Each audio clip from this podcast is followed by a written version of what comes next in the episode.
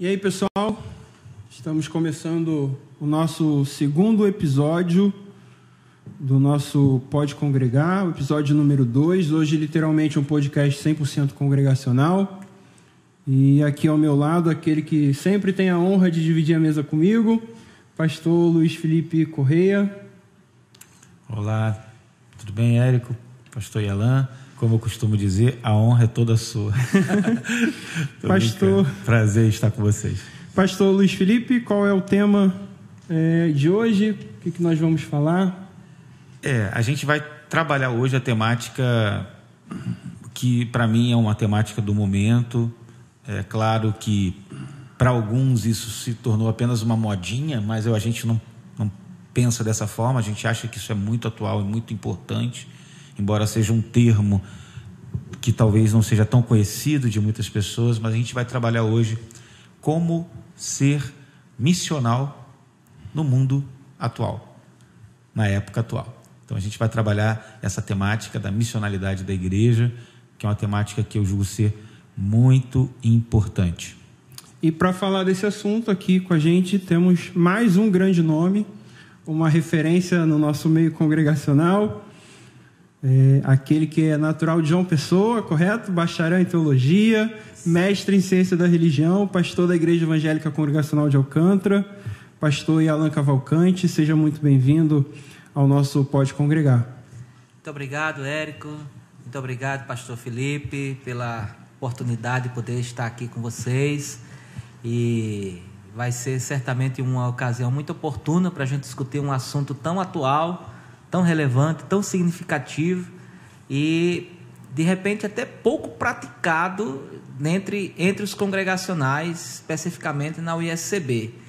Que a gente possa ter uma conversa bacana e um tempo de reflexão para a gente dar uma contribuição aí juntos, né, nessa conversa maravilhosa aqui junto com vocês. Obrigado e Deus possa nos abençoar aqui.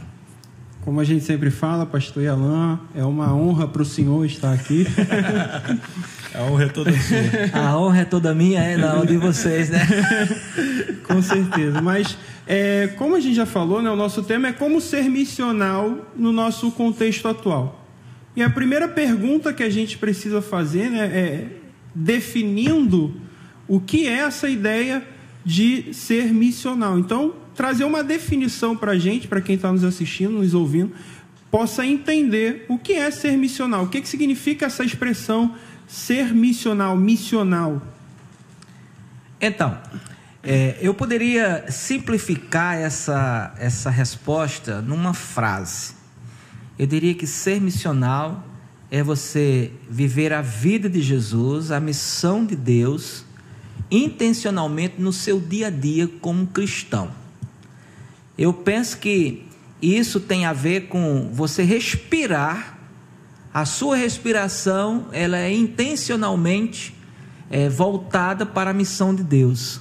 E se você é missional, você vai entender e encarar que não existe essa dicotomia que às vezes ela foi estabelecida dentre nós para dizer assim: nós temos uma vida secular e uma vida espiritual. Quem nunca ouviu isso, né? Às vezes, até mesmo em pedido de oração, alguém chega e diz assim: Ah, eu queria que você orasse pela minha vida espiritual. Como se a sua espiritualidade fosse dissociada da sua vida comum, né? Se é que existe essa possibilidade. Então, ser missional é você viver a vida de Cristo, é você entender que você participa de um reino e que você deve ser promotor desse reino em todo o tempo da sua existência. Que não há como você separar a sua vida da missão de Deus, que é conduzir pessoas até Cristo. É interessante essa questão da dicotomia, né? Porque é, há, de certa forma, até mesmo uma dicotomia, é, ao que parece, de personalidade do cristão, né? De caráter, né? Como se ele tivesse um caráter na igreja e um outro caráter em casa, um outro caráter no trabalho. Então essa questão de ser missional passa um pouco por isso também, né? Certamente que sim. Sabe, Érico e Felipe, eu, eu penso às vezes que na porta da igreja tem um cabideiro de, de roupa de crente. Que você vem da rua, passa naquele cabideiro e você veste uma roupagem de crente e entra para ser crente dentro da igreja. Isso é até bom, se a pessoa realmente ficasse com aquela roupa de crente, terminasse o culto, ele fosse embora com ela. Mas, cara, parece que ele passa no cabideiro de volta, cara, e deixa a roupa de crente lá e veste sei lá o que e vai para a rua. Então, na verdade, essa, essa questão de ser missional, ela, ela está voltada para fora.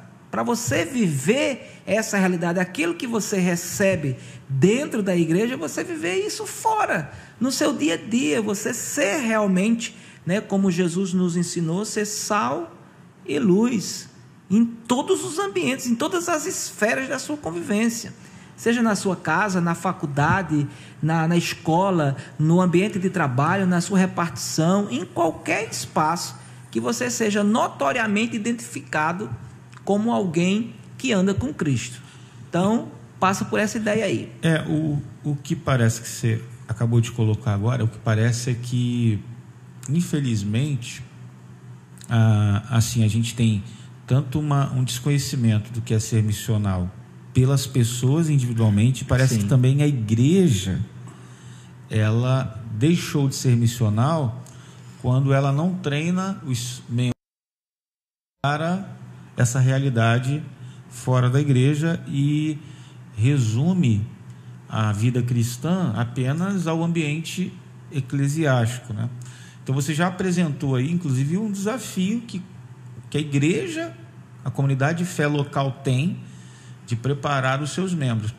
Agora, uma coisa que você colocou aí, eu acho que a gente precisa expandir aqui para que as pessoas que estão nos vendo elas é, é, entendam muito bem. E eu acho que você colocou de forma muito categórica que o ser missional tem a ver com viver, tem a ver com essa ideia de viver Jesus no seu dia a dia, né? Isso não resu, se resume a, a esfera eclesiástica e também não tem nada a ver com um grupo seleto de pessoas. Sim.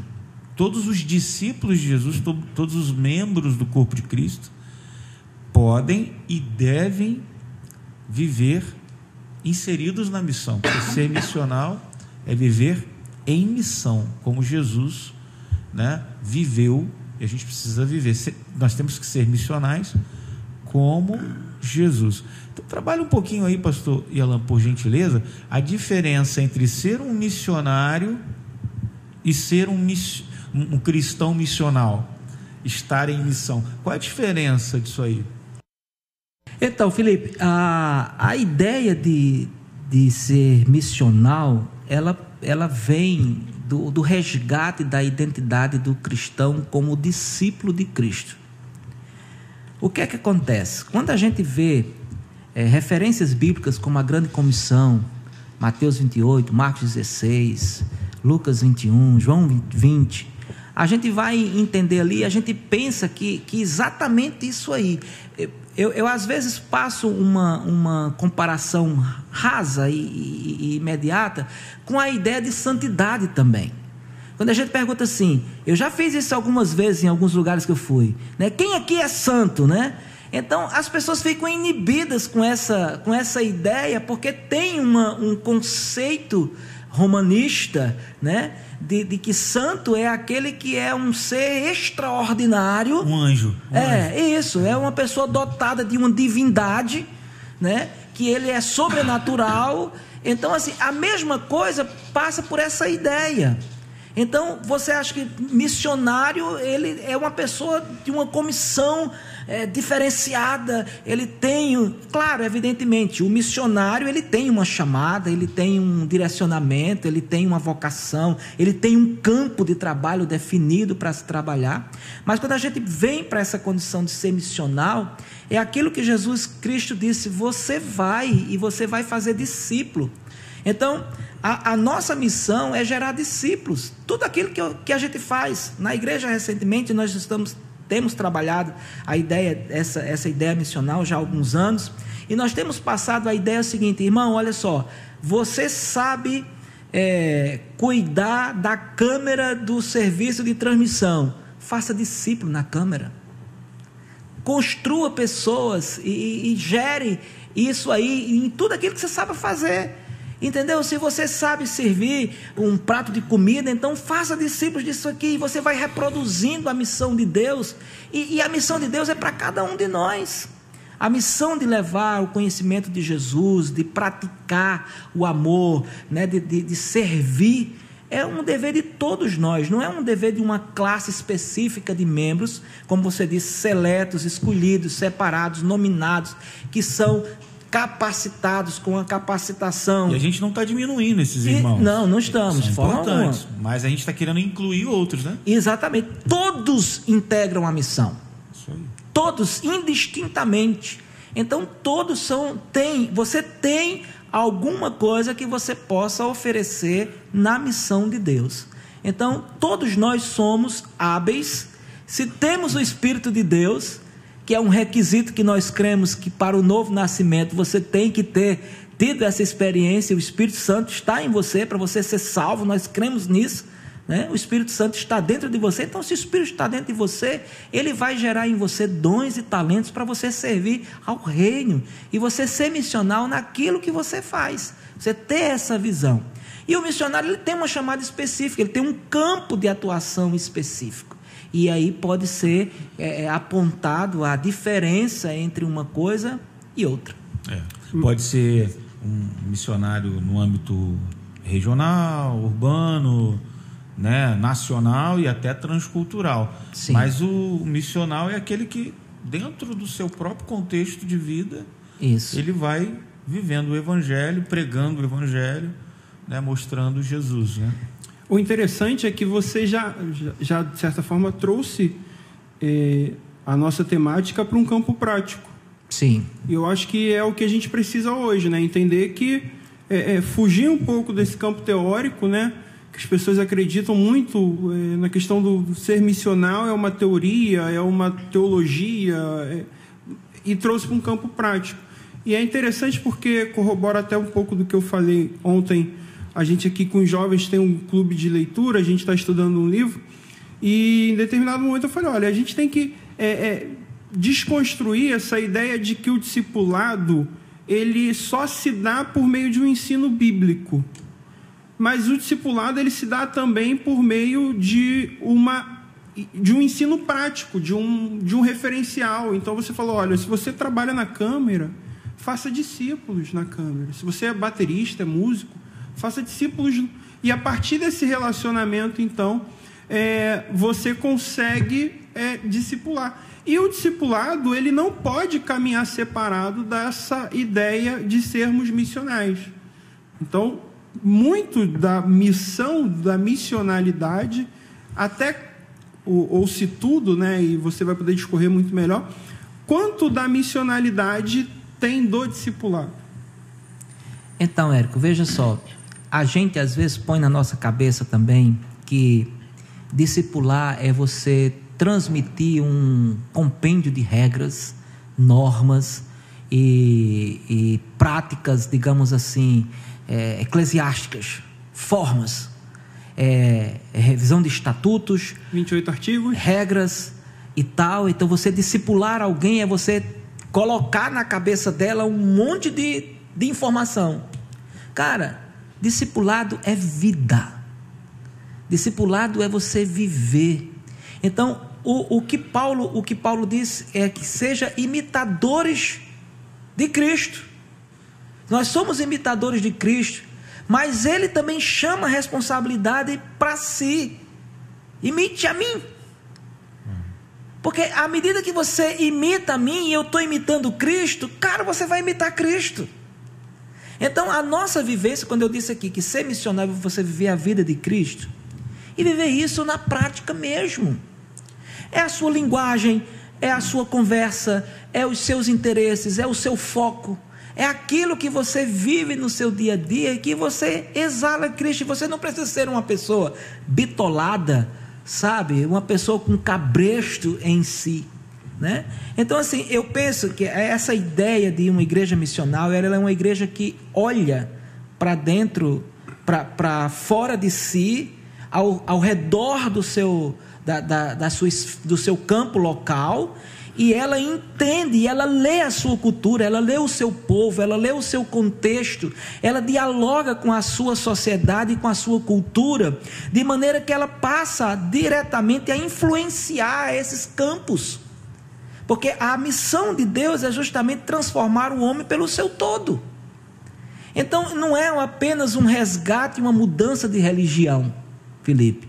Não é uma mudança de religião não é uma mudança de endereço, mas é uma mudança de vida. Um foco nessa missão. É eu saber que eu sirvo o reino. E eu sou esse, esse agente do reino, a serviço do reino de Deus, na missão de Deus, para fazer pessoas mais parecidas com Cristo possível. Me permite um, uma definição aqui do Ed Stetzer, no livro Plantando Igrejas Missionais. Sim como plantar igrejas bíblicas saudáveis e relevantes à cultura. Ele diz que ser missional é significa adotar a postura de um missionário, aprendendo e adaptando-se à cultura ao seu redor e permanecendo bíblico. Você acabou de citar essa questão da cultura. É, eu penso que para a gente ser missional de fato, a gente precisa pelo menos responder a três perguntas. Primeiro, quem somos? onde estamos e o que Deus quer fazer a partir de quem somos e onde estamos. Essas perguntas são muito importantes, você acabou de colocar aí. Então tem a ver com a questão de quem somos, questão social, cultural, econômica, dons, talentos, sonhos, mas também onde estamos geograficamente, historicamente e tal. Então eu percebo, e aí eu queria só colocar uma pimenta na situação para que você possa falar, eu percebo. Pimenta me causa indigestão. é, então, a mim também, porque eu não gosto muito, passo mal. Mas eu acho que é, é, é importante nessas conversas. É, eu penso o seguinte, que culturalmente é, parece que a gente herdou uma, a gente é, herdou um modelo de cristianismo que não incluiu essa questão da missionalidade. Modelo de cristianismo do é, a gente quer evangelizar alguém, a gente convida essa pessoa para ir à igreja. A gente convida ela para ir à igreja. Porque lá tem um pastor, ou tem um professor de escola dominical, ou tem alguém que é ultra super capacitado que vai ensinar o evangelho para você. Então nós não somos missionários, está entendendo? A gente não vai, a gente não faz. É verdade.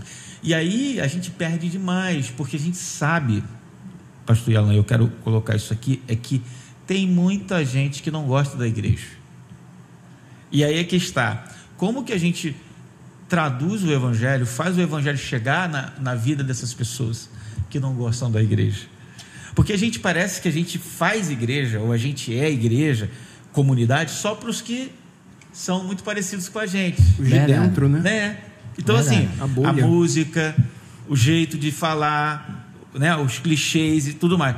Então, o ser missional é isso aí que você falou, é ultrapassar a fronteira da, da, da, da comunidade local e você pegar tudo aquilo que você está aprendendo dentro do contexto da comunidade e viver isso no dia a dia, não é isso? Exatamente. E aí, como é que a gente faz para ultrapassar?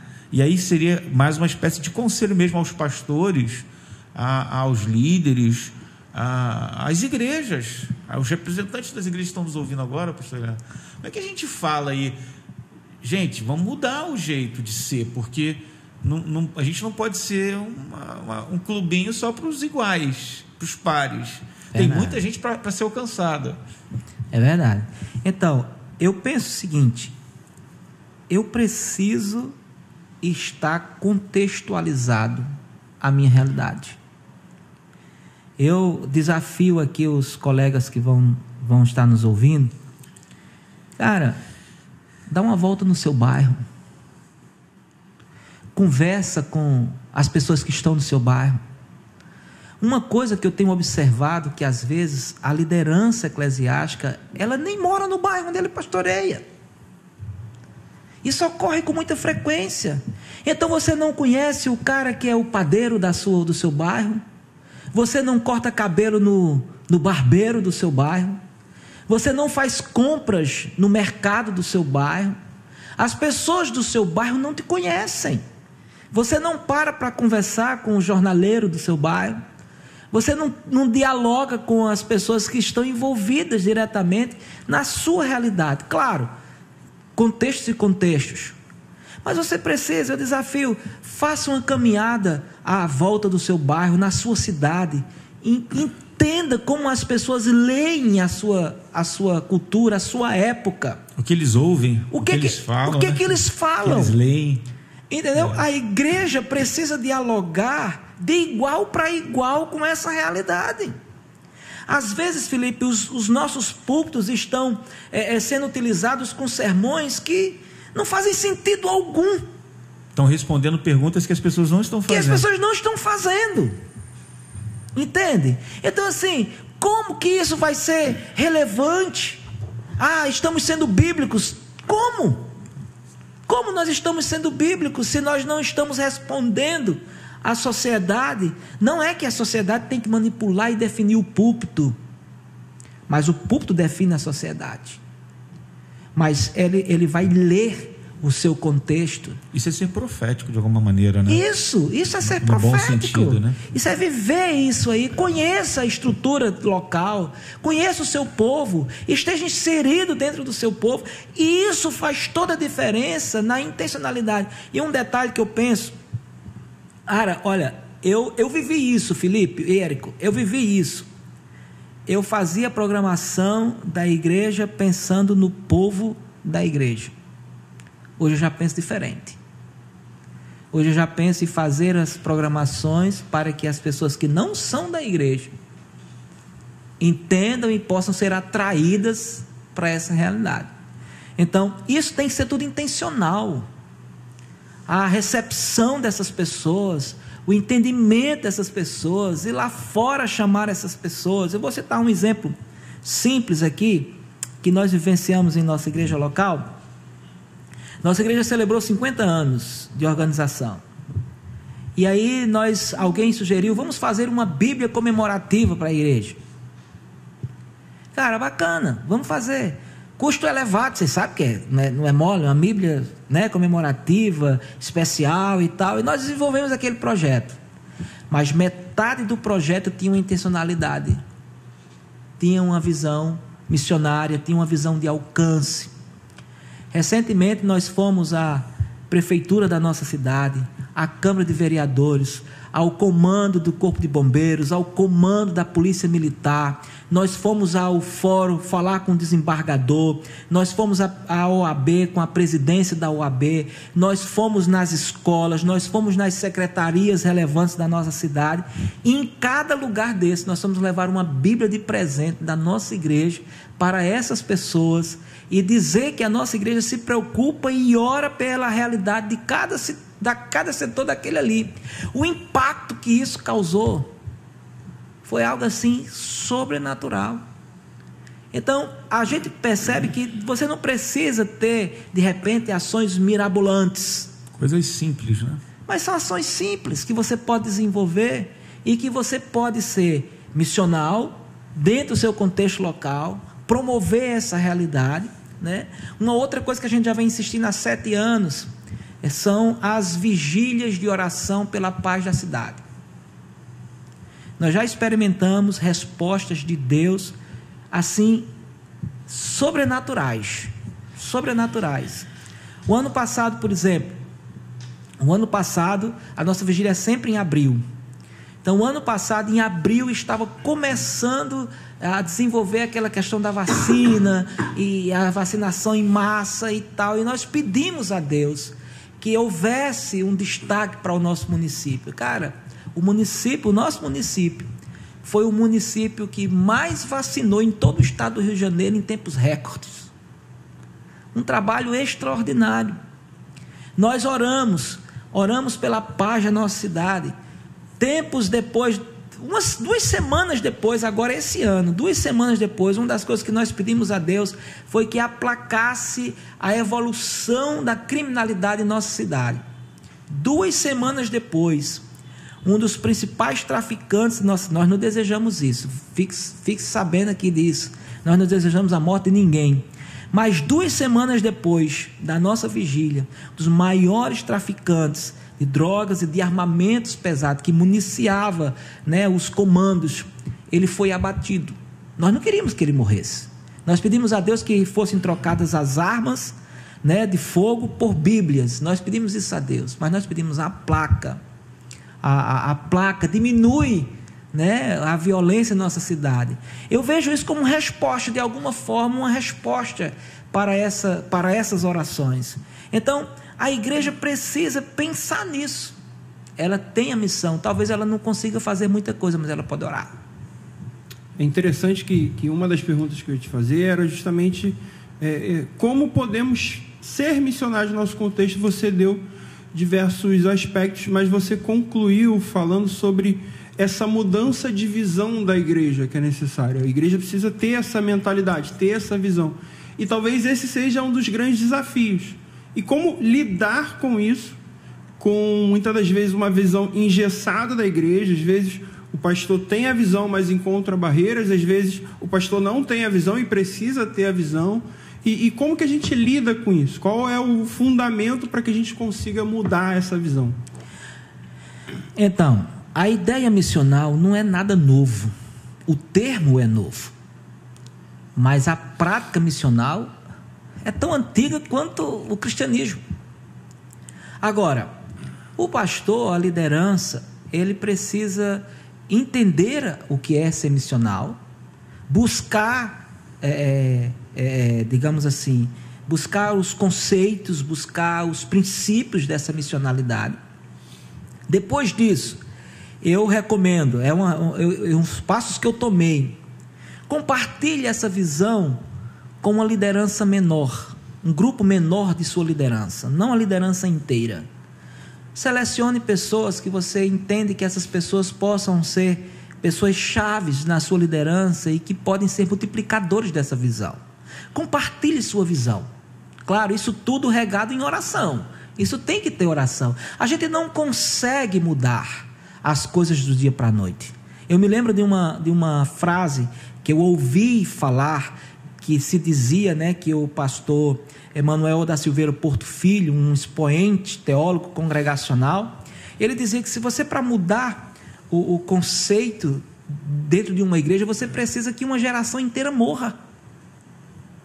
Então, isso demanda muito tempo para que você possa imprimir ou, ou, ou, colocar algo novo, uma ideia nova dentro do seu contexto.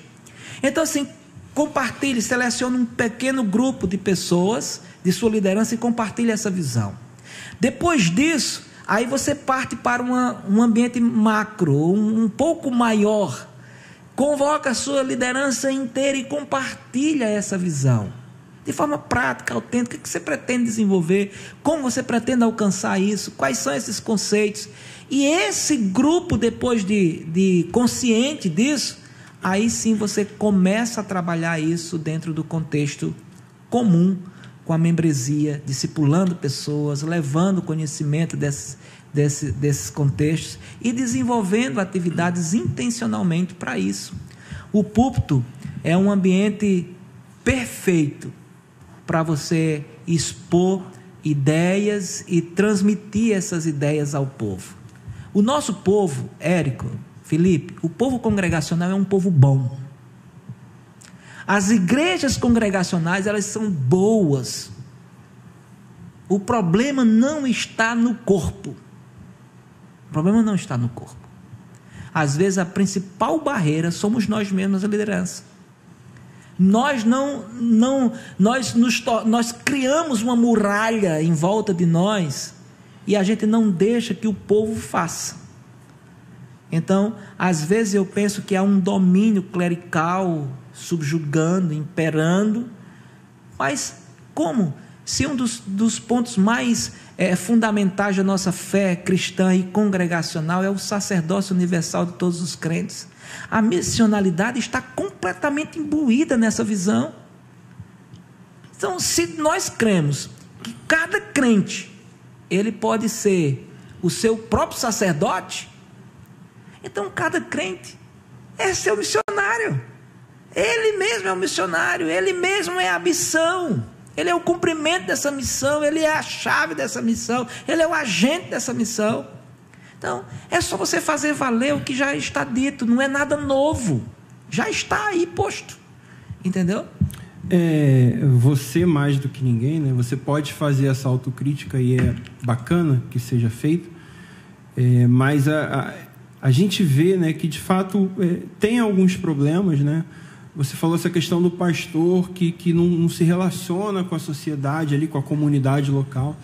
A gente vê isso de fato, né? Aquela a ideia de que o pastor chega, faz o culto, prega e vai embora. Mas é, é talvez o pior, né? Que muitas das vezes é, não há um relacionamento com a própria igreja local. Também. Porque a igreja local é um reflexo da comunidade em volta. Os membros são irmãos que moram em volta. Então, é, um exemplo disso é até o podcast mesmo. A gente encontra muita dificuldade porque as pessoas não sabem o que é isso. Verdade. Mas não sabem o que é isso porque provavelmente não sabem o que, que os jovens adolescentes da sua igreja estão consumindo. Exatamente. Porque não se não interage, não se relaciona, não convive, não ouve, não enxerga. E quando você não se relaciona, você não entende a demanda que aquelas pessoas têm. E é por isso que a gente prega respondendo perguntas que não estão sendo feitas. Sermões que, que muitas das vezes são bíblicos, mas ninguém está tirando. É, ninguém Ninguém está tirando a autoridade do seu é, sermão. Não, mas só que não responde às perguntas, às demandas das pessoas da sua igreja. Então, é, é, essa questão da liderança tem um relacionamento, em primeiro lugar, com a sua igreja, com as pessoas da sua igreja.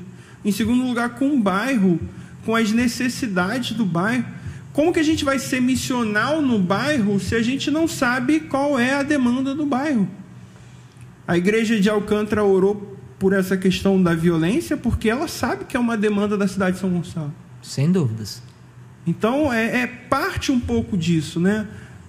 Fazer essa meia culpa, né, essa autocrítica com humildade de reconhecer. É, é, eu acho que tem tudo a ver, desculpa cortar, com a questão da, da, filosofia mesmo de ministério. Se você tem uma filosofia de ministério é, auto focada para dentro, né? Basta programas, eventos, é, coisas que você faz para poder entreter as pessoas ali. Não tem essa, esse, esse contato mais pessoal, mas promove situações ali. A igreja vira um fim em si mesmo. Isso. É, a filosofia de ministério é essa, ok. Mas quando você põe na filosofia de ministério essa questão da missão de Deus e de que você, a igreja, ela só existe para isso. Ela está inserida dentro de uma história, de uma, de, da história da redenção de Deus, de algo muito maior do que ela mesma. Né? Eu acho que se a gente re, redescobre isso, como você bem falou, se a gente vai para a palavra de Deus e redescobre isso, acho que tudo muda. a gente vai ver que não pode só. O culto, ele, ele é importante? É, mas o culto precisa fomentar essa nossa identidade de discípulo. O culto precisa fomentar a missão. Exatamente. Inclusive, é, eu tenho lido muito na área da pregação, que é uma das áreas que eu gosto demais de trabalhar e, e treinar pessoas. E, e, uma das coisas que a gente aprende também é que não basta só você interpretar bem, fazer uma compor bem o seu sermão, mas no final das contas tem que ter aplicação e que leve as pessoas a desenvolver sua missão. Sejam desafiados estão incomodadas para é, aquilo ali. Se você só traz informação, não é suficiente. Então, a igreja, ela é capacitada pelo evangelho, né? Quando você tem essa filosofia, e, e eu acho que a gente precisa urgentemente resgatar isso. Essa é a verdade. Por quê? Porque como é que vai ser a próxima geração de cristãos? É aquilo que você falou, Felipe. Você, quem é você? Para que, que você existe? Por que, que você está aqui? Por que, que essa igreja foi plantada nesse lugar onde ela está inserida? Para quê? Entende? Então, se você consegue responder essas perguntas, você vai ver que de repente você não está dentro do foco. Exatamente. Você está fazendo muita coisa, mas você ainda vai ser considerado servo inútil e fiel, porque de repente aquilo que você foi designado a fazer, você não fez hoje. Você está desconectado com a sua própria realidade. Entendeu? É aquela ideia. Quem você é? É você perguntou. Quem você é? É. Você você está dentro de uma história maior. Agora, onde você está plantado? Você colocou agora aqui.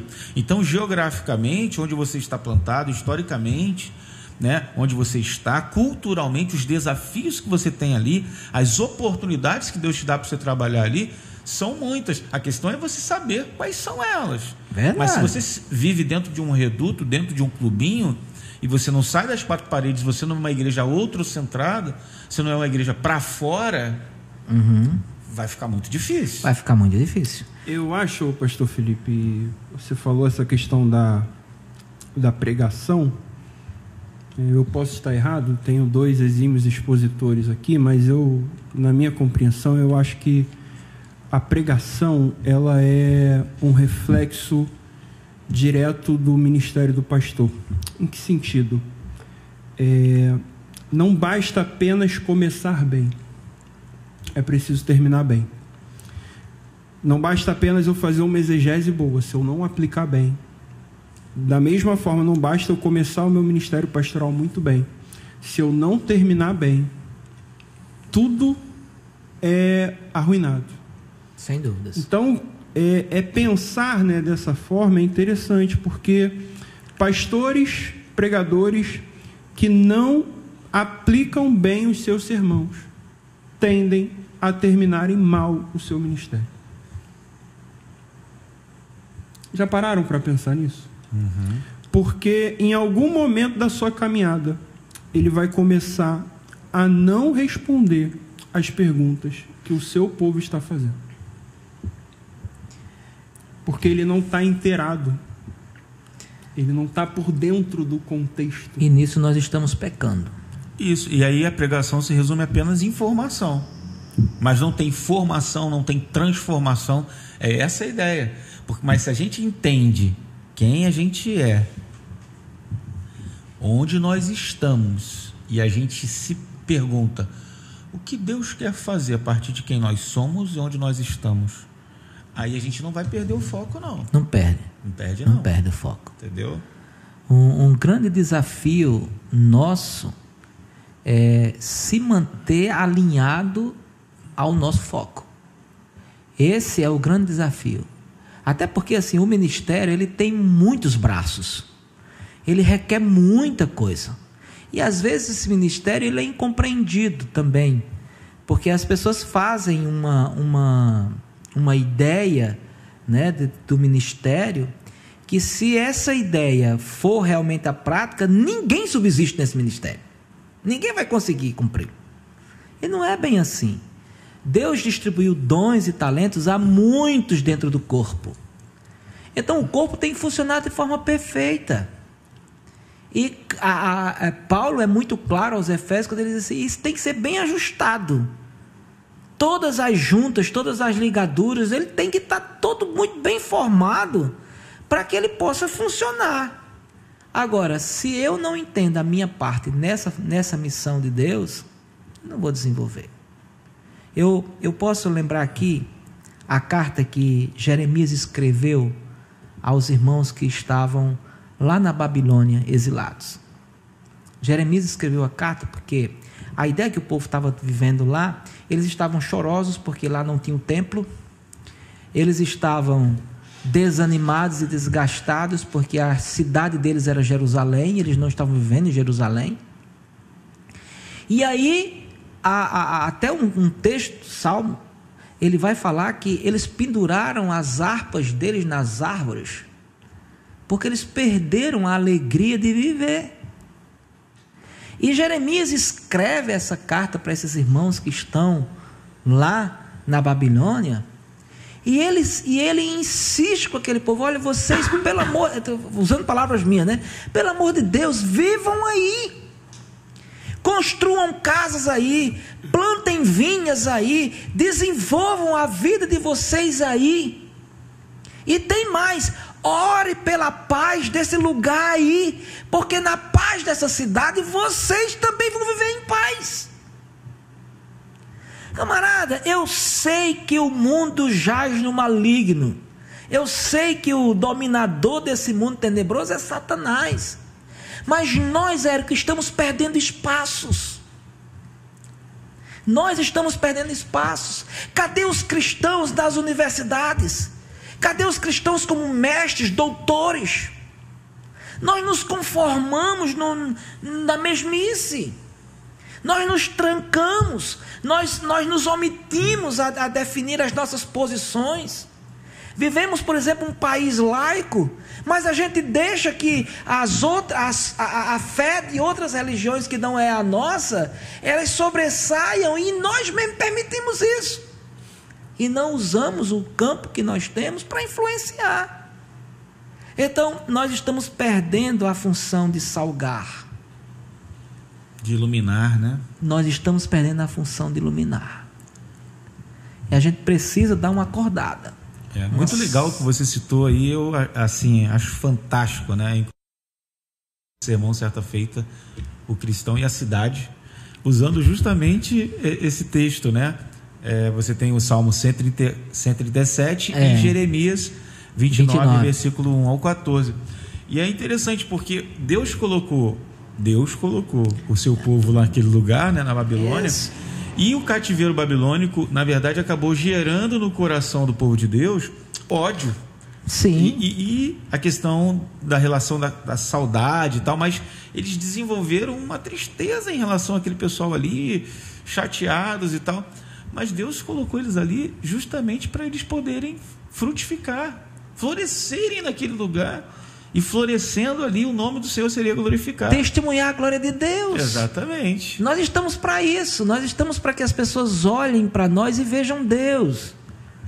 A nossa vida, o nosso tratar, mas aí a gente sofre de uma tendência de querer ser igual às outras pessoas. E de repente, sei lá de quê? Porque eu não posso ser diferente, mas justamente essa é a nossa missão ser diferente. Não é ser melhor, a gente também tem que entender isso. Não é que eu sou melhor do que o meu vizinho que não é cristão. Não, não se trata disso. Em plano humanitário, tanto eu quanto ele somos iguais. Mas eu tenho uma missão. Entende? Então eu tenho que fazer que a glória de Deus seja vista dentro dessa missão. E minhas ações, elas têm que glorificar a Deus. Eu acho que o mais interessante, né, é desse, dessa questão de ser missional, né, um aspecto que eu acho muito interessante é que ele fura né, essa bolha do culto público e começa a invadir a vida comum. Exatamente. Ele fura, ele rompe é, essa ideia que a gente tem de que culto é na igreja, de que é a igreja, de que fazemos programações para a igreja, fazemos eventos, atividades para a igreja concentramos a nossa atenção na igreja, então vem a ideia da, de sermos missionários. Ele rompe essa bolha, fulha essa bolha, e a gente começa a invadir a vida comum, levando não cristãos a terem um contato com a realidade do Evangelho. De que forma? Através do nosso exemplo, através do nosso serviço, através do nosso caráter, através da nossa forma de se comportar, de agir. Isso que eu acho que é o aspecto mais interessante. E isso tem se perdido. O testemunho cristão tem sido uma, um artifício que Satanás tem usado para afastar as pessoas. E aquilo que o pastor Felipe disse aqui, as pessoas não querem igreja. Quando se fala de igreja, se fala de pastor, às vezes o conceito que essas pessoas têm são os mais terríveis que se possa mencionar. Então, mas por, causa, por, por que, que existe isso? Porque nós estamos falhando numa parte significativa. Nós não estamos sendo missionais o quanto deveríamos ser. Nós perdemos esse brilho. A, a, o termo evangélico passou a não ser mais um objeto de respeito, de consideração, mas passou a ser um objeto de desejo e de status mas que no final das contas não vale de nada. Porque as pessoas não, não têm mais o conceito. E se falar no Brasil, então, nesses últimos tempos, a, a, os testemunhos, né, as respostas que a gente tem visto às demandas são as mais horríveis que se possa mencionar. precisamos resgatar essa identidade de quem realmente nós somos. É interessante que assim, eu estava aqui com, pegando alguns dados, né? A, é, do, do, do censo de 2010, né? No estado do Rio, a cidade de São Gonçalo tem 1,08 milhão de habitantes. Olha só. E é a segunda maior cidade do, do, do estado, né? É, só ficando para trás da capital. Sim. E possui um pouco mais de 6,7 milhões de habitantes, né? No caso, a cidade do Rio como um todo, a capital. E dos 1,08 milhões de habitantes de São Gonçalo, o censo de 2010 diz que 325.310 se diz evangélico. Isso é um, cerca de 30% da população. Um terço. Agora, veja, evangélico, de uma maneira geral. Mas a gente sabe que existem muitas igrejas e muitos jeitos de ser evangélico. A gente vive então dentro de um contexto que é cristianizado, evangelizado ali, um, um, um terço do, do, da população, mas só que a gente sabe que, que a gente vive essa realidade de gente que também não gosta da igreja por causa do mau testemunho. Sim. Então, o que, que a gente precisa fazer com que as igrejas se transformem, na minha opinião? Que as igrejas se transformem em centros de preparação de verdadeiros missionários que ali são treinados, mas que saem daquele contexto religioso e vão viver o evangelho salgando, iluminando, abençoando, plantando vinhas, pomares, como diz lá em Jeremias que você falou, Isso. dentro do seu próprio contexto. E É ali eles glorificam o Senhor e brilhem a luz de Jesus ali dentro do seu contexto. Isso é ser missional. Agora, se as pessoas vivem como 007 de Jesus, aí fica complicado, né? Elas estão dentro da igreja, são crentes. Saem da igreja, ninguém sabe que ela é crente. Aí, essa, essa é uma realidade de muita gente. O que, que você diria para esse 007 de Cristo aí, pastor Yalan? Vou usar uma, uma frase bem coloquial. Toma vergonha na cara. E tem um dado É. é, que é o número de igrejas evangélicas também. Que É, tem, dizem sim. que é o lugar que mais, eu não Mais sei se é um dado oficial, quadrado, né? né? Mas É, organismos, esse- cristã- organismos cristãos aqui da cidade apontam que há, há fachadas de prédios, 6 mil fachadas de prédios que se identificam como igreja evangélica. Se a gente for tra- transcrever isso aí, é menos de uma igreja evangélica para cada 200 habitantes da cidade. Então, se essas igrejas cumprissem o papel, São Gonçalo seria uma igreja 100% evangélica. Uma cidade, né? Uma cidade. Uma 100%. cidade 100% São Gonçalo, a cidade de São Gonçalo, seria uma igreja 100% evangélica, porque pelo número de igrejas que ela tem por habitante. por habitantes, então é como que cada igreja pudesse servir a cada 200 pessoas da cidade. Só para fortalecer a pergunta e você responder como você já respondeu de forma muito abrupta, né? Vai tomar vergonha. mas, é, mas isso não significa que as pessoas de fato não estão entendendo o seu papel, sua identidade como cristão. Sem dúvida, E Felipe. ainda continuam dentro dessa questão que eu falei: sou crente aqui na igreja. Saí da igreja, eu não preciso dizer para ninguém que eu sou crente. Né? É. E outra, não é só não dizer. Elas nem se contactam com ninguém, elas não falam com ninguém. Às vezes o crente.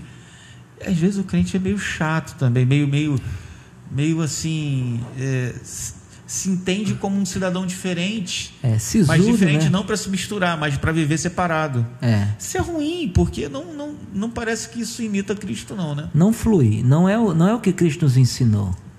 De jeito nenhum é o que Cristo nos ensinou. E aí ele vai entrando por um caminho, porque assim, ah, nós temos. eh, A situação está muito polarizada, ela tem polos muito extremos. Ou você se isola demasiadamente, ou então você se envolve tanto que você passa a viver uma vida até eh, libertina em nome de você se comunicar com a sociedade. Não é nenhuma coisa nem outra. Nem é para você se afastar demasiadamente ao ponto de você se achar melhor do que o outro. E nem você se aproximar tanto que você se misture tanto que você seja igual a eles. Não é por aí. Então tem que encontrar um ponto de, equilíbrio nessa, nessa situação. Assim, a nossa igreja definiu, por exemplo, igreja que eu pastorei, ela definiu que a sua missão é fazer discípulos de Cristo pela pregação do Evangelho. Então aí já mostra que ela é bíblica e ela é missional, fazer discípulos. Depois ela entendeu que a sua visão ela precisa ser uma igreja relevante onde ela está inserida, que ela possa conectar pessoas a Deus e umas às outras, fazê-las crescer no conhecimento de Deus, certo? E elas poderem compartilhar os seus dons, os seus serviços e os seus recursos para que o reino de Deus cresça. Então essa é a nossa visão. Nós estamos alinhados nessa, nessa visão. Agora você pergunta para mim, pastor, ela estão todos alinhados nessa visão? Evidentemente que não. Não estamos. Mas nós estamos trabalhando isso. Isso está sendo trabalhado. Então, toda, todo é, o movimento que se cerca, aí sim, a gente sempre tem uma tendência de puxar para o lado anterior da coisa. Isso está muito impregnado na gente. A verdade é essa. Isso está muito impregnado. Mas, ainda assim, a gente luta e vamos alinhar a nossa visão. Isso aqui. Por que, que nós estamos aderindo a isso aqui? Por que, que nós não aderimos àquilo lá? Então, nós sempre estamos alinhando a nossa visão, a nossa missão com o que nós estamos fazendo. Entendeu? Para que a gente não perca o nosso foco. E isso é essencial dentro dessa visão que a gente precisa imprimir. Eu Amém. tenho uma pergunta aqui eh, para vocês que já são pastores aí de longa caminhada. Você está né? só perguntando, né, rapaz? é, eu eu tô aqui para aprender com você. Né? Mas é durante muito tempo, né, a igreja ela em alguns aspectos ainda vive, né, como se ela tivesse é, alheia à realidade do mundo. Então a gente dificilmente trata de questões é, que nós consideramos alheias à verdade bíblica, quando na verdade não são. Então a pergunta é o seguinte: até que ponto o fato de nós, é, a, a, nossa negligência de tratar assuntos da vida é, é comum, é, da, da, vida real, não apenas dentro da, da bolha da igreja, né? Até que ponto isso também não é é, é, essa dificuldade de entender a, a visão da missionalidade não é uma falha da liderança passada. Em que sentido? É, nunca falamos dentro de nossas igrejas sobre, por exemplo, finanças. E o que mais tem são evangélicos endividados. Não falamos sobre política. E o que mais temos são evangélicos com visões, ideologias e paixões políticas completamente contrárias à Escritura. A gente não fala sobre economia, a gente não fala sobre relacionamento, a gente não fala sobre saúde, sobre mídia, cultura. Então, a gente isola a igreja de tudo isso, a gente exclui tudo isso de dentro do convívio eclesiástico e agora a gente chega para a igreja e fala: olha, vocês têm que ser treinados aqui para viver o mundo lá fora. Só que a gente nunca falou sobre nada do que acontece lá fora. Então, até que ponto isso também não é, de certa forma, uma responsabilidade nossa? E se de fato é, a forma como a gente é, muda esse cenário? A existência da igreja com essa visão é grande. Mas por quê? Porque a igreja cresceu entendendo que finanças não é coisa de igreja, que economia não se fala dentro de igreja, que política não se fala dentro de igreja, que nada se fala dentro da igreja. E aí agora a gente está chamando esse povo, olha, vamos lá para fora, vamos viver isso, viver o evangelho nessas áreas, sendo que é um povo que nunca ouviu sobre isso. É, você me permite uma, uma, uma, uma parte. Uhum não, não estamos em Assembleia Congregacional. A pela parte ordem, concedida. É, pela, pela ordem. ordem. É, eu penso o seguinte: eu tenho falado bastante sobre essa questão, lido também sobre essa questão do, do, do, pastor como teólogo público, né? de alguém que se preocupa com essa questão das esferas de poder, né? e que tem relação com tudo isso que você acabou de, de dizer. Isso está muito atrelado, na minha opinião, à questão da cosmovisão cristã. Né? A ideia de você É, ser um teólogo público é de você tentar traduzir o melhor que você tem de teologia para a realidade da igreja e realidade da cidade. Ou seja, você tentar. É, o, eu, eu, eu vou, vou tentar a frase que o, que o pastor, o escritor, né, pastor também, Kevin Ruse diz, é que o pastor é como se fosse uma espécie de generalista, né? Ele é um intelectual generalista, ou seja, ele é, deveria, infelizmente não não acabou se perdendo essa visão. Mas ele é, o pastor é aquele intelectual que ele faz conexões da palavra de Deus do Evangelho com aquilo que está tá acontecendo no dia atual. Deveria ser assim. E a igreja é treinada a partir do momento que o pastor entende esse papel dele, essa responsabilidade que ele tem de traduzir a palavra de Deus para as mais diferentes esferas da sociedade com uma cosmovisão cristã saudável. Então, os, os cristãos estariam bem preparados justamente quando a liderança ela ela eh, estariam fazendo de fato aquilo que elas foram chamadas para fazer, que é pegar a palavra de Deus, fazer a leitura da palavra de Deus dentro do seu próprio contexto bíblico, cultural, histórico, gramatical, literário lá, mas depois elas conectarem com o evangelho para os dias de hoje, fazerem aplicações relevantes para a realidade que a gente está vivendo. Isso inclui questão educacional, questão cultural, questão política, questão econômica, questão tudo. Porque, a, a, bem na verdade, é que a vida cristã e a palavra de Deus ela tem aplicação para toda a realidade da vida. Ela não se resume só ao âmbito eclesiástico ali. É, é, é essa questão da, da, da dicotomia, dessa dualidade platônica que a gente acabou imprimindo não sei onde foi, mas historicamente isso acabou acontecendo. Então você vive uma vida realidade da igreja, outra vida lá fora. E não é.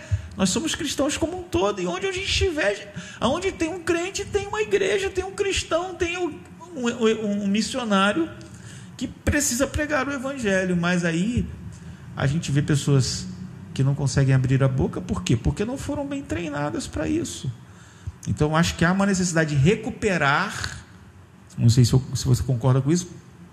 Recuperar essa visão antiga, bíblica, de que o pastor ele é um teólogo, ele é um intelectual, mas que traduz para as questões práticas da vida aquilo que a palavra de Deus ensina. E aí ele abarca a questão da cosmovisão cristã, toda a realidade da vida. Então acho que a gente precisa recuperar isso. É, em, traduzindo, o pastor precisa ler pastor precisa se preocupar com, seus próprios, com o seu próprio contexto e, e, e, e ouvir mais as pessoas, as perguntas que elas fazem, a realidade delas, para poder trazer a palavra de Deus para ser aplicada a essas realidades. Concorda comigo, Heavy? Eu gênero, número e grau.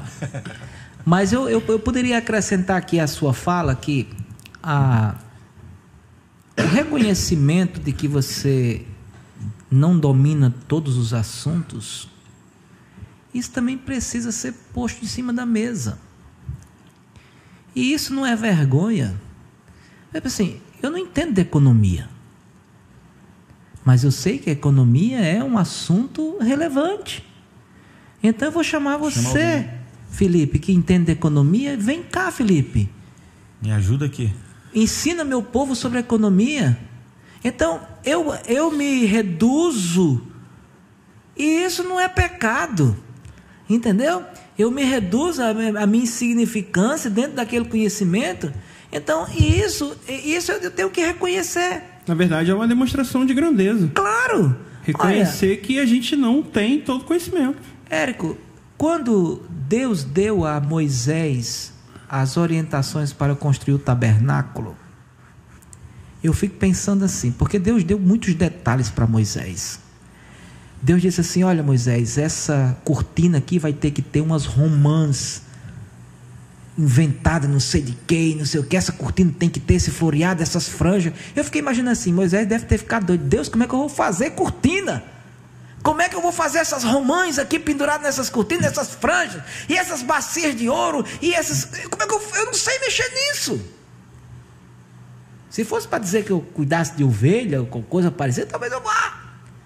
Mas aí o Senhor não deixa a obra dele sem ter condições de ser feita. Aí ele vai dizer assim: Ô Moisés, eu pus em Bezalel e em Aiolabe um espírito que eles vão fazer tudo isso que precisa ser feito. E aliás, eles não só vão fazer, mas eles vão ensinar outros a fazerem e colaborarem com ele. Olha aí a missionalidade. Olha aí. Então isso vem, ó, de lá de trás. Então eu não sei fazer romanzinha, eu não sei fazer franjinha de, de, de cortina. Mas Deus tem alguém para fazer, então Deus chama, levanta, vocaciona, comissiona e dá a ele essa missão. Então a gente precisa, eu não sei, eu não detenho do assunto de sexualidade. Rapaz, o que existe hoje de homens de meia idade frustrados e acabados no seu casamento porque lhes falta conhecimento elementar. Entendeu? Estão destruindo suas famílias, aventurando outras coisas, porque falta, digamos assim, o um entendimento pleno da sexualidade, de outras coisas mais.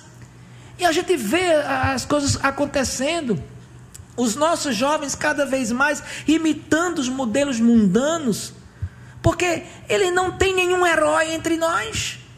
Cadê os heróis? Desse século? Cadê as, as inspirações desse século? Da igreja cristã de hoje? Então, está faltando isso.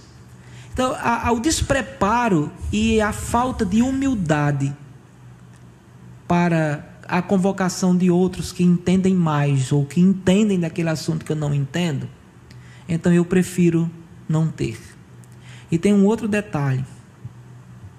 Uma frase que eu ouvi quando nós, em 2018, nós fizemos um ename em Venda das Pedras e, e nós submetemos as nossas igrejas a uma pesquisa. E a frase que o pastor Josemar Bandeira apontou, ele disse assim: é uma frase que ele reproduziu de alguém, agora eu não me lembro o autor dessa frase. Ele disse: Aquilo que é o, o orgulho de vocês é o que está matando vocês.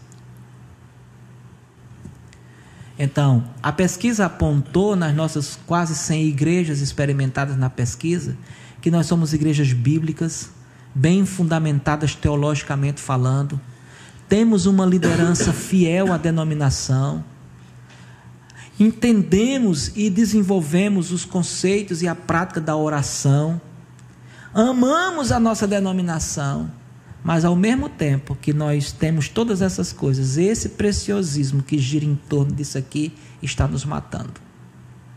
Porque nós hasteamos a bandeira, somos bíblicos, mas não nos contextualizamos. Somos fiéis à denominação, mas nós não nos contextualizamos à missão do tempo presente. Então, o que adianta tudo isso? Se nós estamos morrendo por aquilo que nos é precioso. Não é bem assim. Tem uma, uma fala que eu é, interagi num encontro que houve de Lausanne aqui em Niterói, há uns anos atrás, que a pergunta que ecoa e vem buzinando de forma ensurdecedora os meus ouvidos é: qual a igreja que você, pastor, está preparando para a geração que vem atrás de você? Eu tenho 42 anos de idade Sou pastor há 20, congregacional. Eu tenho minha fé fundamentada. Eu sei em quem eu estou crendo. Eu sei para onde é que eu vou. Mas a geração dos meus filhos ou dos meus netos precisam conhecer o Jesus que eu conheci. E como eu estou me preocupando por isso? Como eu estou me preocupando em manter essa juventude inserida dentro do seu contexto de igreja e sendo missionários para essa geração? Tenho que me preocupar com eles. Entende? Eu tenho que me preocupar com essa, essa galerinha nova aí. Responder as perguntas deles. Responder as perguntas deles. O Evangelho, a Bíblia, o, o contexto cristão precisa fazer sentido para eles. Porque cada vez mais eles estão sendo bombardeados por ideias que fogem completamente ao contexto bíblico, mas a Bíblia não faz sentido para eles. Porque nós estamos pecando. Volta aqui para a frase do Felipe. Nós estamos pecando porque nós não estamos aplicando esse sermão, a realidade comum, a vivência. Nós não estamos sendo intencionais na nossa missão. E isso nós estamos pecando.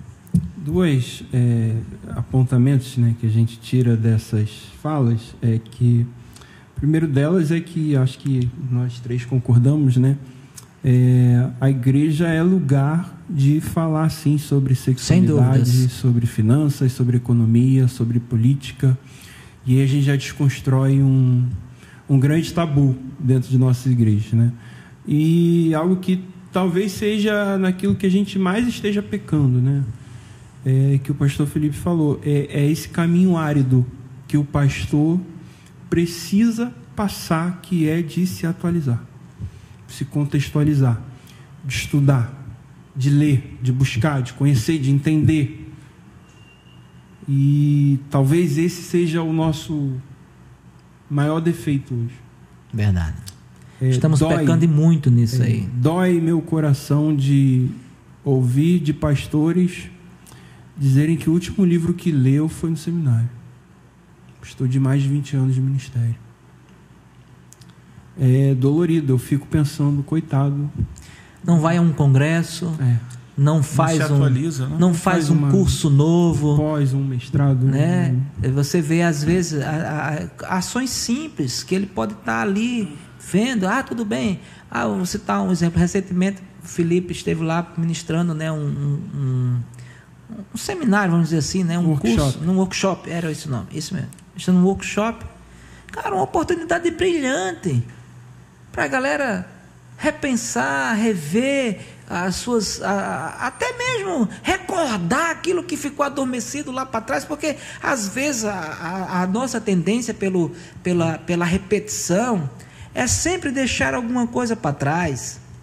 Então, uma oportunidade de você rever isso. Não custa nada você sentar ali algumas horinhas, escutar um negócio. Tem que ter humildade. É, entendeu? Escutar esse podcast aqui, por exemplo, senta, senta aí, ouve esse podcast. Se sente desafiado. Entendeu? É, isso, isso é espiritual. Isso, isso é sério. Entendeu? Perpassa pela ideia que você precisa admitir que alguma coisa não está batendo bem e precisa ser ajustado. Mas até que eu consiga admitir isso, é uma via cruz muito difícil de eu, você. Eu ouso a dizer, né, talvez eu esteja enganado, mas esses pastores, né, que, que não se atualizam, né, uma opinião minha, certamente hoje estão aplicando muito mal os seus sermões. E com certeza absoluta, se estão aplicando mal os seus sermões, vão terminar mal os seus ministérios. Sem dúvidas. Sem dúvidas. Então é algo que, que talvez seja é, a, a, aquilo que a gente mais esteja pecando. Né? E muitos desses se orgulham. Eu sou congregacional. É. Eu, a minha denominação é histórica, 160 anos. Somos democráticos somos bonitos. Minha igreja, olha meu templo, que bonito, que, que grande, que espaçoso, mas que não aplicam mais, não respondem mais as perguntas que as pessoas estão fazendo. Eu preciso lembrar, Érico, eu fui coordenador do projeto Colheita, que foi uma demanda é, pouco aproveitada entre os congregacionais, mas de um de uma ideia simples e brilhante que foi o projeto Colheita. É, infelizmente não alcançou seu objetivo. Mas o projeto Colheita. Só para a gente explicar para quem não sabe, o projeto de 10 anos, é, né, que eram um projeto... mil igrejas, e chegarmos a mil igrejas de 2008 a 2018, correto? Exatamente, exatamente. Então foi um projeto de multiplicação de igrejas, de membros, né? E por aí vai. Nós não alcançamos o alvo. Mas é, esse projeto fez uma pesquisa pela forma evolutiva do, com os dados que não são não foram nossos, foram o próprio IBGE quem deu.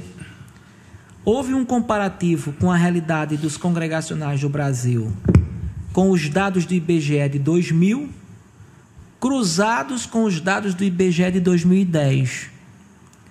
E foi feita uma projeção geométrica porque assim, em 2000, em 2000, o IBGE apontou que os congregacionais no Brasil contavam 149 mil membros.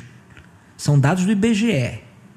Os congregacionais, vou repetir, eram 149 mil membros. Em 2010, os congregacionais agora eram 109 mil. Então, em 10 anos, nós perdemos 40 mil membros. Se você fizer uma, uma, digamos assim, um percentual, nós perdemos mais de 30% da membresia dos congregacionais. Esse povo morreu? 40 mil membros? Não. Eles estão nessas igrejas mais modernas. Você chega nessas igrejas mais modernas, o que você encontra de ex-congregacional é absurdo. Agora você veja uma denominação como a nossa, em 10 anos perdeu 30, mais de 30% de sua membresia. A projeção geométrica apontou que se essa demanda continuasse nessa mesma proporcionalidade, em 2050 nós congregacionais seremos apenas história no Brasil. Isso é muito sério, né? Muito, muito sério. sério. Isso aponta para uma necessidade de revitalização urgente. E, e... Sei que não é o tema de agora, não, mas, mas tá, envolve não, a missionalidade. Está tá, tá, tá dentro, tá, tá claro. Dentro. Tanto está que eu vou, eu vou ler justamente uma frase aqui do Michael F. Ross. Ele diz o seguinte: O que é revitalização? É o processo por meio do qual uma igreja é redirecionada à sua missão de evangelização e edificação, bem como renovada no esforço de ministrar aos outros de forma que o crescimento numérico, espiritual e organizacional se torne uma realidade. Ou seja, a gente precisa de revitalização porque a gente precisa ser redirecionado à missão. E essa redire... esse redirecionamento à missão de Deus e a edificação da igreja, que eu acho que envolve essa questão do treinamento dos cristãos, dos discípulos, para que eles possam ser relevantes dentro do seu próprio contexto, missionários no seu próprio contexto, eu acho que mostra, aponta para a gente essa necessidade. Você falou do Ename, você citou agora essa questão que você falou do, do, da campanha denominacional que nós tivemos. Isso, isso mostra a, a realidade que a gente tem. É, isso me preocupa porque a igreja de Jesus ela não vai morrer nunca. Não. A igreja mística de Cristo ela sempre vai permanecer de pé né? Porque o Senhor preserva a sua igreja. Mas igrejas locais morrem. Morrem. E morrem por muitos motivos. E o principal deles talvez seja justamente esse, de perder essa capacidade de se engajar na missão, de não estar alinhado com Deus, naquilo que Deus está fazendo. Então, eu acho que é muito pertinente o que você está falando e a gente precisa tentar para isso. Em 2017, é, na sétima incursão missionária que eu estive no país de Gales, nós visitamos uma igreja congregacional, vou falar de uma igreja congregacional, no Vale de Gerkley, ao norte do país de Gales. E, e lá nessa, nessa igreja, ela só tinha três membros. Três membros. Uma velhinha com mais de 90 anos foi que nos recebeu lá na igreja. E ela se adiantou porque o líder tinha tido algum impedimento, não tinha conseguido chegar, mas ele ia chegar. De fato, ele chegou posteriormente. Mas enquanto isso, ela já foi adiantando, mostrando algumas coisas. Eu me lembro muito bem, Felipe. Eu já citei isso várias vezes, mas eu quero citar aqui nesse podcast para deixar aqui registrado aqui nessa segunda edição do do Pode congregar. Pode congregar que eu acredito que isso vai se perpetuar. Então, ela mostrou para nós um quadro de registros da escola dominical daquela igreja. E a última escola dominical que aquela igreja teve foi em 9 de dezembro de 1982. Eu tinha três anos de nascido quando a escola dominical daquela igreja acabou. Eu não era nem nascido. Você não era nem nascido. Então, Érico, depois ela nos levou para a nave do templo, que ela disse: Eu não me recordo qual foi a última vez que essa nave funcionou. Porque eles só se reuniam numa parte praticamente subterrânea, os fundos da igreja, porque só eram três pessoas. Eles se juntavam com mais quatro da igreja da frente. Aí um domingo, sim, eles faziam lá, no outro domingo eles faziam na outra igreja lá para poder ter sete pessoas no culto. Quando o dirigente daquela igreja chegou, nós estávamos muito comovidos com a história que aquela senhora havia contado para nós. E aí, nós prontamente, muito emocionados, né? Com a realidade e, e aspirando a revitalização daquela igreja e desejosos. E nós propusemos ao líder daquela igreja: vamos fazer uma oração para Deus avivar essa obra. Eles, não, pelo amor de Deus, não orem.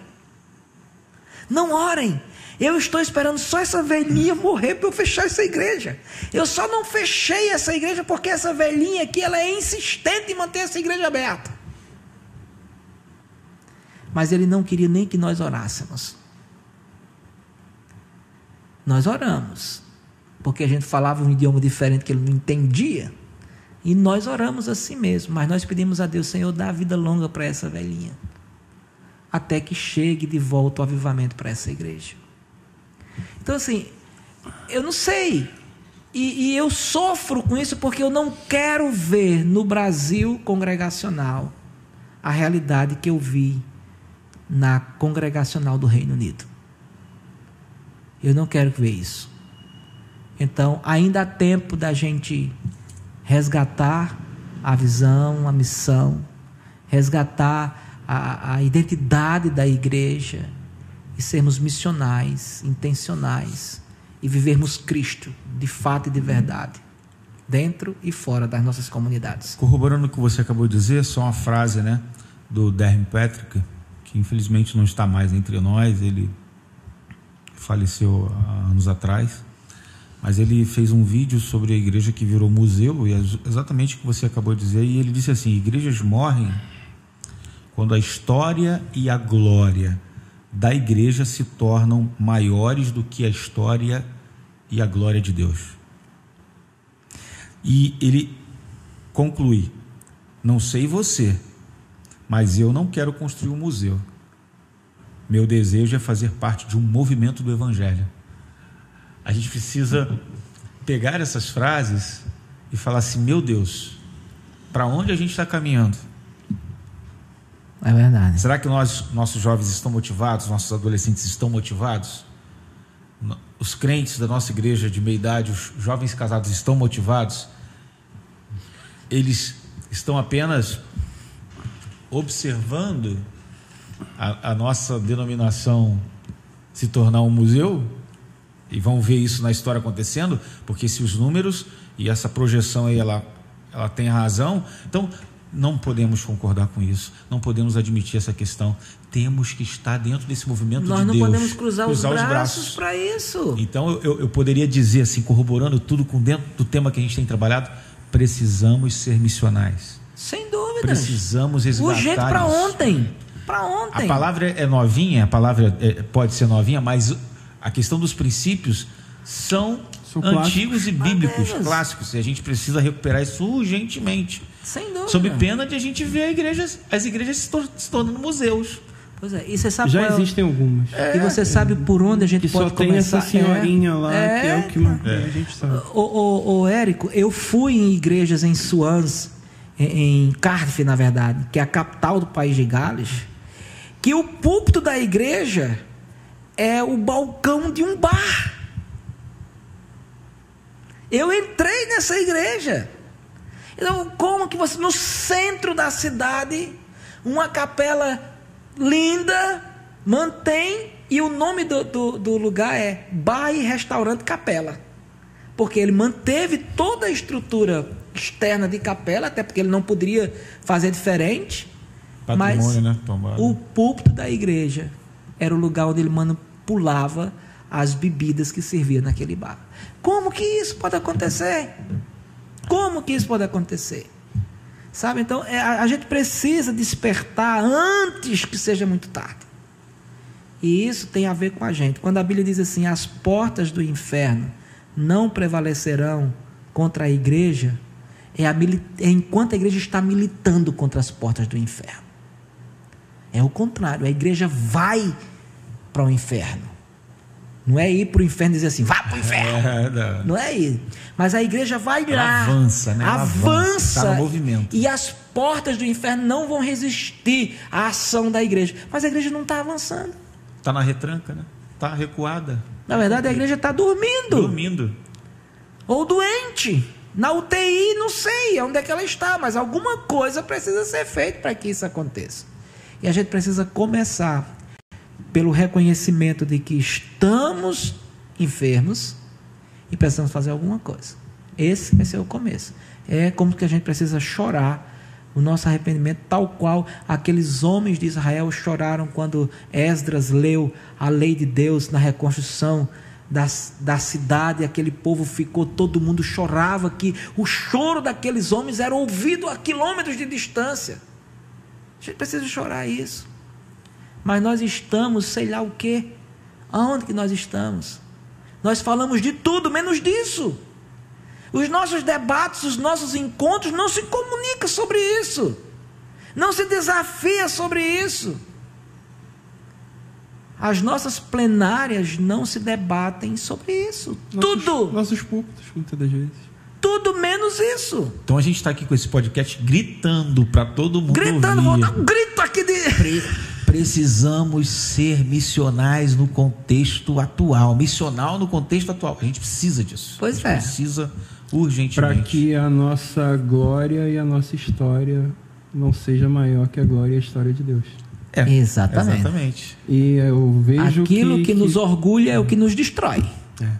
Somos muito orgulhosos de sermos congregacionais, pioneiros na evangelização. Temos uma história que não começou ali na esquina. Glória a Deus por isso. Eu também sou congregacional roxo. Eu defendo também a minha, a minha denominação, amo a minha história. Mas antes dela, eu amo o Senhor dessa história. Eu me dedico a Ele, é por Ele que me movo, que me acordo e todos os dias e penso o que é que vou fazer, como vou fazer, o que fazer para que essa realidade mude. Todos os dias estou lutando contra isso. Que sejamos congregacionais, mas sem deixar de sermos missionais. Isso aí, até rimou, hein? É, tá vendo? Eu estou buscando rima desde o momento que a gente escolheu o tema para o podcast. É, é, até porque a gente já falou isso, né? Não é só como a gente começa, né? É como termina, né? Não adianta nada a gente se orgulhar da nossa história, de como a gente começou, se a gente terminar mal. É. Já era. Érico, tem um detalhe que a gente precisa se lembrar. Cara, os nossos precursores, como Caleb e Sara, eles eram pessoas muito, muito, muito, muito, muito, muito, vou repetir muito várias vezes, à frente do seu tempo. A visão que aqueles caras tinham, rapaz, é invejável.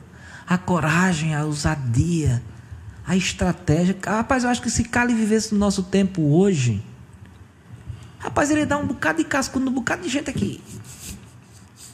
Eu acho que no, no, ele lá no túmulo dele, ele fica se remexendo. se remexendo. Quando vê algumas coisas que estão, claro, que eles não estão vendo, né? Mas se pudessem ver, eles certamente reprovariam muitas coisas que nós estamos fazendo hoje, dizendo que era em nome deles. E não é. Uma é. pergunta aqui já para a gente é, trazer um pouco. A gente já falou sobre diversos aspectos, né? E está sendo muito bom esse bate-papo, mas é, eu queria trazer mais para um aspecto prático. É, para o público que nos assiste, né, que é um público jovem, majoritariamente, né, é, como que a gente é missional, como agir de maneira missional no nosso trabalho, na nossa é, família, na universidade, na escola, é, é, como que a gente age? Porque eu particularmente, né, eu cresci, é, eu sou congregacional de berço também, né, meu pai é pastor congregacional, é, mas eu cresci ouvindo muito sobre, olha, você precisa fazer isso, você precisa evangelizar, você precisa só que falta, às vezes, um, um, um aspecto prático. É, é, não é só dizer o que tem que fazer, às vezes precisa ensinar como é que faz também, mostrar como é que faz, precisa ser assim. Então, é, qual é, é como que você passaria isso hoje? Assim, um aspecto para como ser missional no seu ambiente de trabalho, é, na sua universidade. Você falou essa questão da gente invadir as universidades. Precisa levar o evangelho para as universidades, é, para as escolas. Como que a gente leva isso para um aspecto prático?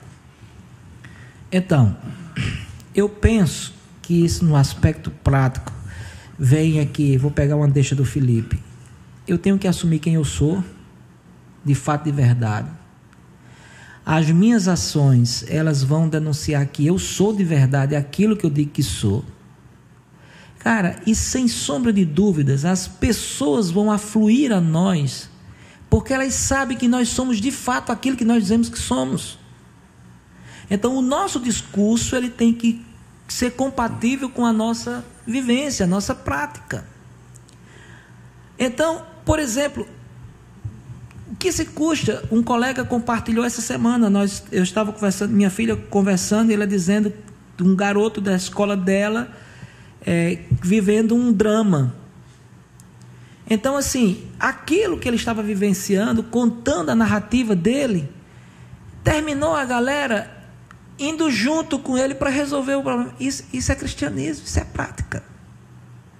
É você ouvir um relato de alguém que você de repente não tem nada por fazer, mas dá aqui sua mão, eu vou orar por você. Eu conheço Deus que pode fazer isso. Então, assim, é você respirar Deus e viver Deus como, como se vive mesmo.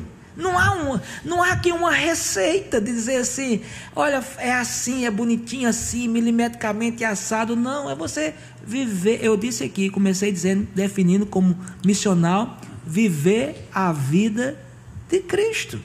Seria uma espécie de encarnação do Evangelho, você encarnar o Evangelho Sim, de Jesus? Sem dúvida, você encarnar. Então, a cada situação vai revelar uma ação que você precisa tomar.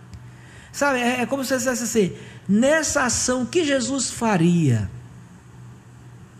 Nessa situação, como Jesus agiria? Então, você ter esse discernimento, você estar antenado, você vivenciar isso, sempre ter uma palavra que venha de Deus. Assim, Pedro fala isso: como é que a gente pode dar razão da nossa fé se a gente não conhece? Então há, há, há, um, há um despreparo para isso também. A gente não conhece de Bíblia, a gente não conhece o suficiente para aplicar. Tem muitas coisas distorcidas que a galera vem aplicando aí. Gente, e o que tem agora desses movimentos de, em canais de internet, em, em, em redes sociais? Uma galerona, rapaz. É, esses dias mesmo, minha esposa estava comentando sobre uma figura recém-lançada no mundo gospel pela internet. Gente assim, conteúdo zero, mas milhões de seguidores. Então assim, ser intencional, viver o evangelho de Cristo, ter essa vivência, conhecer. A gente não precisa de holofotes, a gente precisa apenas de oportunidades. Essa palavra é, é essencial, na minha opinião, a questão de ser intencional. É a palavra, sem dúvida, para mim, é muito importante. Né? Seja no seu colégio, seja no trabalho, seja na universidade, ser intencional é você criar vínculos com pessoas não cristãs de forma intencional para compartilhar o evangelho com elas, se tornar amigo delas, próximos delas e compartilhar a mensagem de salvação com elas. Eu acho que esse é o sensíveis às sensíveis necessidades, às necessidades delas uhum. e se colocar à disposição para ajudá-las, entendeu? Influenciar e não se deixar influenciar. É isso aí. É salgar, é iluminar. Sobre você que é cristão existe a luz bendita. Então a sua luz vai brilhar e, e saber que o Espírito Santo está com você para te capacitar naquela Exatamente. situação. Exatamente. Então você não precisa esperar. É, o demônio se manifestou aqui, vamos chamar um pastor para vir. É. Você tem ali a autoridade de fazer aquilo ali. Foi muito bacana. Minha filha foi ao cinema ontem. E ela contou que assistiu esse filme novo que está aí, eu não sei nem o nome aí. Doutor, Doutor Estranho. Estranho. Ah, tá. Ah, viu? Falamos junto. Então. Deve ser, Doutor Estranho. Um spoiler básico. Ela disse, Papai, é demônio do começo ao fim. A visão dela é de 14 anos aí. Só da Marvel vai reclamar aqui. Mas assim. Uma boa crítica. Mas ela disse: nós, eu e uma colega, nós passamos o filme inteiro repreendendo aquilo. Quem foi que ensinou isso? Por que, que ela pensou isso?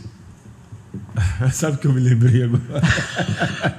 Do filme Noé. Eu levei um grupão da igreja. Que saga frustrante. Levei um grupão da igreja para assistir o Noé. Só que é, sabe o que a gente fez? A gente fez depois que tinha umas, sei lá, 70 pessoas. No, nossa, fecharam nossa, a sala do Fecharam a sala do tinha um cinema. grupo, a gente levou muita gente. Rapaz, aí depois que a gente assistiu o filme inteiro, eu fiquei de pé, pessoal, todo mundo da escola dominical, domingo. hein? Aí eu falei assim, ó, esse filme não foi o Noé da Bíblia, foi o não é da Bíblia. Mas é verdade. Vocês depois cortam só o nome do filme, tá? Soubesse que ia falar tão mal, né? eu nem- Mas só pra gente já, já caminhando pro fim aqui, né? é, Então a gente, se puder dar uma definição, né?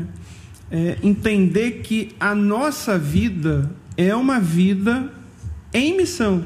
Em missão. E uma vida integrada com a missão de Deus. Isso E aí. de que forma que isso acontece? São pessoas se relacionando intencionalmente com outras pessoas, fazendo com que Cristo seja apresentado. Então, se a gente pudesse dar tudo. uma frase, o que é ser missional? Se tornar uma pessoa interessada em pessoas. Assim como Deus está interessado em salvar e resgatar pessoas. Para comunicar o plano de Deus a essas pessoas. É isso aí, é isso aí. Eu acrescentaria só essa vírgula Então aí. a gente, a gente construiu juntos aqui, assim. É. Ficou bom, ficou bom. Ficou ótimo. Entendeu? Depois aí Eu- você põe essa frase e assina nós três embaixo. muito, muito Vai virar um corte satisfeito legal pro. com tudo que a gente conversou, a gente ouviu e eu acredito que vai chegar né, nas pessoas né, que estão assistindo e a nossa oração é que elas possam compartilhar com o maior número de pessoas esse conteúdo, aquilo que foi falado, aquilo que foi é, comunicado aqui, porque a gente fez com o coração muito sincero diante de Deus. E o nosso objetivo é fazer com que o que a gente conversou aqui, esses pontos que a gente levantou aqui, esses assuntos tratados aqui, possam chegar nas, nas pessoas de uma maneira geral, não é só nos pastores, na, mas em todos, nos pais, nos professores de escola dominical, é, enfim, nos professores de seminários, nos pastores, nas lideranças de departamentos, todos precisam entender que é, é, somos sacerdotes. E Deus, Deus não precisa da gente, mas Ele nos dá o privilégio de sermos inseridos nessa missão e participarmos com Ele dessa obra da redenção, né? E a gente não pode perder essa oportunidade de fazer é, o nosso papel, de cumprir o nosso chamado, né? E que privilégio, Privilégio. que privilégio nosso de sermos parte dessa missão de Deus.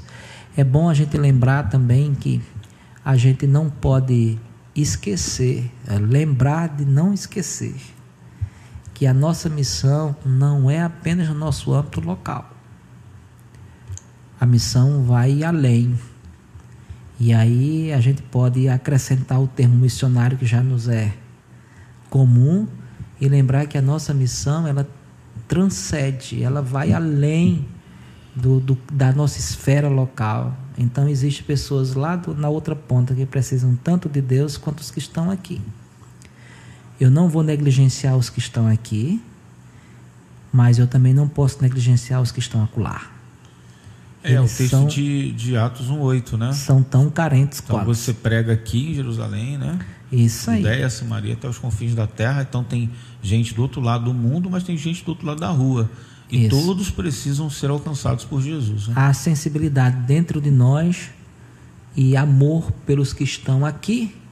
Às vezes a gente ama mais os que estão acolá, Verdade. né? Que a gente não conhece. Né? Porque a gente não conhece. Mas a gente percebe. E é mais fácil financiar do que você se engajar e fazer. Né? Exatamente. É Olha, mais fácil. pasmem, há uns anos atrás nós estávamos plantando uma, um trabalho congregacional num bairro aqui de São Gonçalo. E eu encontrei, não foi ninguém que disse, não, foi eu quem encontrei um cidadão de 28 anos que disse: Eu nunca ouvi falar de Jesus.